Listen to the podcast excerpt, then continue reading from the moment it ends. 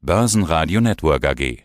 Freedom Finance, das Börsenfrühstück. Die Trends der Märkte mit Andrei Wolfsbein. Wunderschönen guten Tag, werte Zuhörer. André Wolfsbein, traditionell im Studio von Börsenradio zu Börsenfrühstück. Heute mit Sebastian und Gegenstand unser heutiges Gesprächs wird die künstliche Intelligenz sein. Also die künstliche Intelligenz ist ja in aller Munde und deswegen haben wir uns heute der Thematik gewandt. Hallöchen, Basti. Hallo André, grüße dich. Schön, dass wir beide mal wieder im Gespräch sind und du sagst es schon ganz richtig, das Thema ist wirklich in aller Munde. Also egal, ob wir jetzt über die Kürzel KI oder AI sprechen, man kann es um noch andere Kürzel irgendwie erweitern. Chat, GPT, OpenAI, Google, Microsoft und so weiter. Bring mal ein bisschen Licht ins Dunkle. Die Begriffe haben wir mit Sicherheit alle in den letzten Tagen oder Wochen irgendwo gehört. Bringst du mal einen Zusammenhang, was steckt dahinter? Was ist die aktuelle Diskussion? Also erstmal muss man sich hinterfragen, was die künstliche Intelligenz überhaupt ist. Ja, weil die Thematik ist wirklich sehr sektorenübergreifend. Ja, laut der Definition von Google beziehungsweise von Wikipedia ist die künstliche Intelligenz die Fähigkeit einer Maschine, menschliche Fähigkeiten wie logisches Denken, Lernen, Planen und Kreativität zu imitieren. Ja?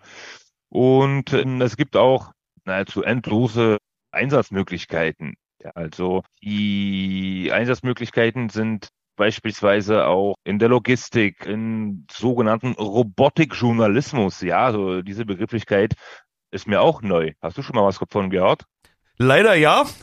Damit ist ja direkt mein Stand betroffen. Also ich weiß, dass es KIs gibt, die in der Lage sind, beispielsweise du gibst denen zehn längere Texte und sagst denen, schreib mal eine zehnsätzige Meldung oder eine, was weiß ich, 300 Buchstabenmeldung daraus im Stile eines Lokaljournalisten und dann geht dieses Chat GTP hin und macht genau das. Also quasi das, was der ein oder andere Journalist, glücklicherweise nicht das, was wir tun, aber was der ein oder andere Zeitungsjournalist, Meldungsjournalist, Newsjournalist oder vielleicht auch Lokaljournalist tut, das quasi in a nutshell und innerhalb von einer Sekunde. Ja, die Zeiten ändern sich, beziehungsweise, also ein Freund von mir, der ist ja ganz groß und erfolgreich in der Pre-IPO-Szene unterwegs, also Venture Capital etc. Und einer der Kriterien, nach dem investiert wird, man stellt sich da als so ein Kapitalistenhai immer die Frage, wird dieses Produkt viele Arbeitsstellen kosten? Und wenn diese Frage zu bejahen ist, dann wird auch relativ freudig investiert. Ja, von daher kann ich deine Bedenken auf jeden Fall auch absolut nachvollziehen in diesem Kontext. Aber die Frage ist, was kann diese KI denn wirklich? Also bisher macht sie ja Bilder im Barockstil und gewinnt damit irgendwie Malwettbewerbe und man kann auch ein Kochrezept im Stile eines Eminem Rap-Texts bekommen. aber so richtig die praktischen Anwendungen, also wirklich echte Praxis gibt's ja noch gar nicht, oder? Na doch, also Beispiel Salando, ja, also diese bekannter Online-Mode-Retailer, die nutzen die künstliche Intelligenz beispielsweise zur Kennung von ähnlichen Kleidungsstücken. Ja, es gibt auch Einsatz von künstlichen Intelligenz auch in Cybersecurity, ja, in autonomem Fahren, also in Fintechs, sogar in Landwirtschaft, weil Landwirtschaft ist ja mittlerweile auch relativ automatisiert, ja, also Sprachassistenten. Wie gesagt, die Einsatzgebiete sind wirklich, ja, schier endlos, ja. Intelligente Häuser, also digitale persönliche Assistenten, so wie Siri es ist. Also Siri ist ja auch nichts anderes als ein AI, also als ein KI. Ja, Siri kennt man ja, ist ja dieser Assistent von Apple, hm, etc. Und ja, wie du schon gesagt hast, also diese, diese äh, Chat GPT ist ja jetzt in aller Munde und stellt sich natürlich die Frage, ja, kann man eine Chat-GPT-Aktie kaufen? Die Antwort ist ein klares Nein, ja, um das mal vorwegzunehmen. Ja, also eine Chat-GPT-Aktie gibt es nicht. Also der Entwickler dieses KIs ist ja die OpenAI, ja, OpenKI sozusagen. Und das handelt sich hier tatsächlich um eine Non-Profit-Organisation, ja. Also wie der Name schon sagt, also OpenAI, also KI für alle. Die Patente sind auch vorhanden und werden aber auch an also der Öffentlichkeit gestellt. Ja. Jetzt gibt's oh. ja eine, eine Firma, die da doch investiert, nämlich Microsoft. Die sind doch groß bei OpenAI eingestiegen, beziehungsweise stellen denen einen Haufen Kohle zur Verfügung.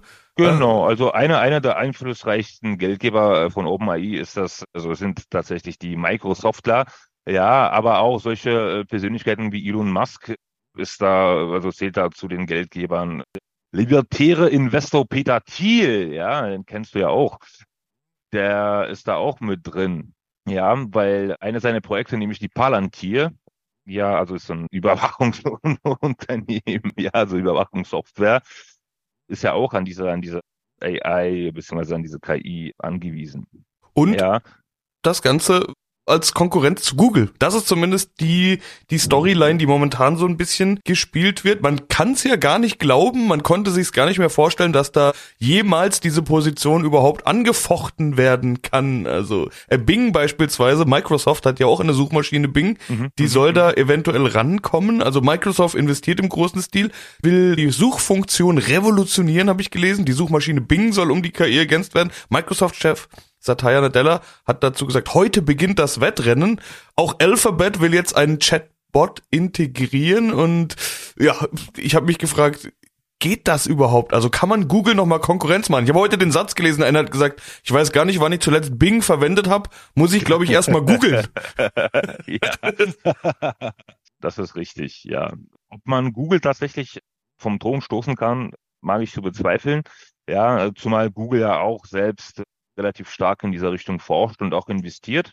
Also für mich bleibt Google erstmal unangefochten. Die Quartalszahlen waren jetzt nicht unbedingt die besten etc., aber Google bleibt Google. Also ich meine, wie du schon gesagt hast, um Internet nach irgendwas zu suchen, gehe ich zu Google und jetzt nicht zu irgendwelchen anderen Anbietern, ja. Zumal diese Suchmaschine, also wie willst du diese Suchmaschine neu erfinden? Also ist ja, ist ja wie Rad neu erfinden. Also es wird relativ schwierig, ja. Was sagst du dazu?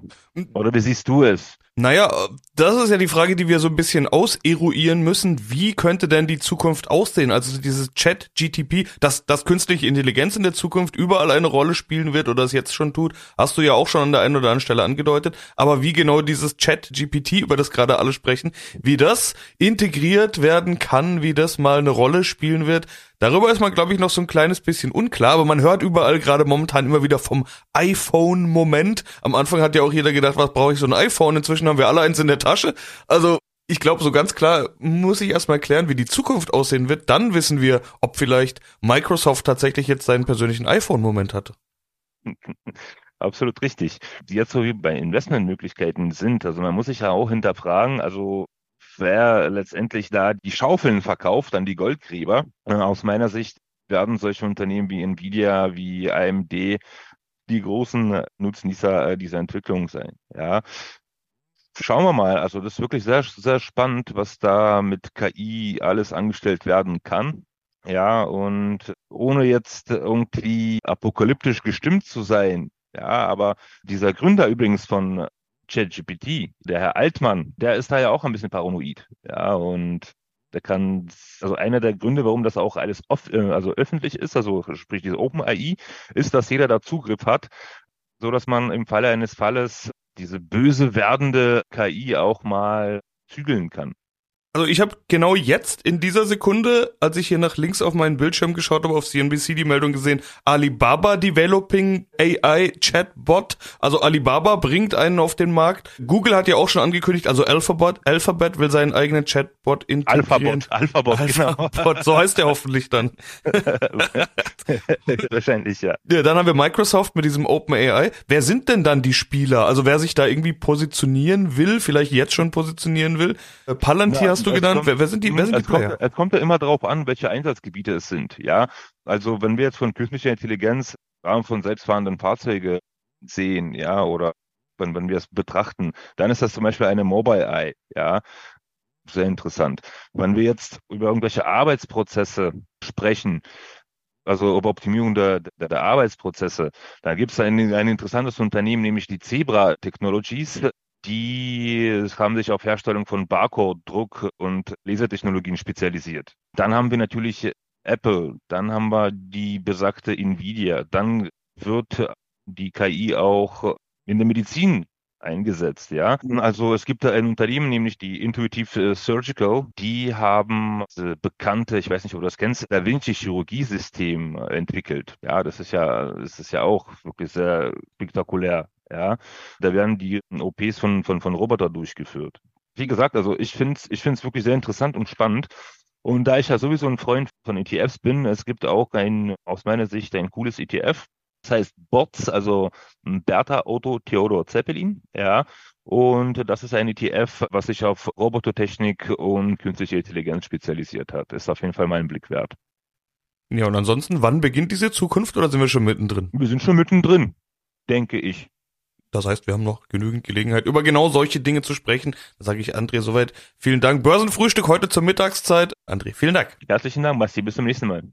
Freedom Finance, das Börsenfrühstück. Die Trends der Märkte mit Andrei Wolfsbein. Börsenradio Network AG.